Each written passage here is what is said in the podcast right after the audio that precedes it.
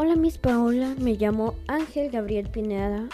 Hoy le vengo a hablar sobre el editor de texto de Google y una pizarra colaborativa de Jamboard. Empecemos. El editor de texto de Google fue querido por ellos porque de tanto tener muchas aplicaciones quisieron hacer una aplicación pero que esté en las pestañas o Gmail. Las aplicaciones que han hecho ellos fueron podcast, Jamboard, presentaciones, documentos, hoja de cálculo, etc. La pizarra colaborativa de Jamboard sirve para escribir textos o etiquetas. También sirve para poner imágenes para así decorar la plantilla y que no se vea feo.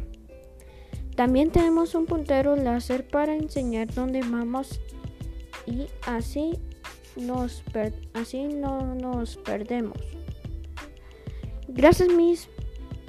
Esta es mi tarea de la sincrónico. La quiero mucho. Adiós.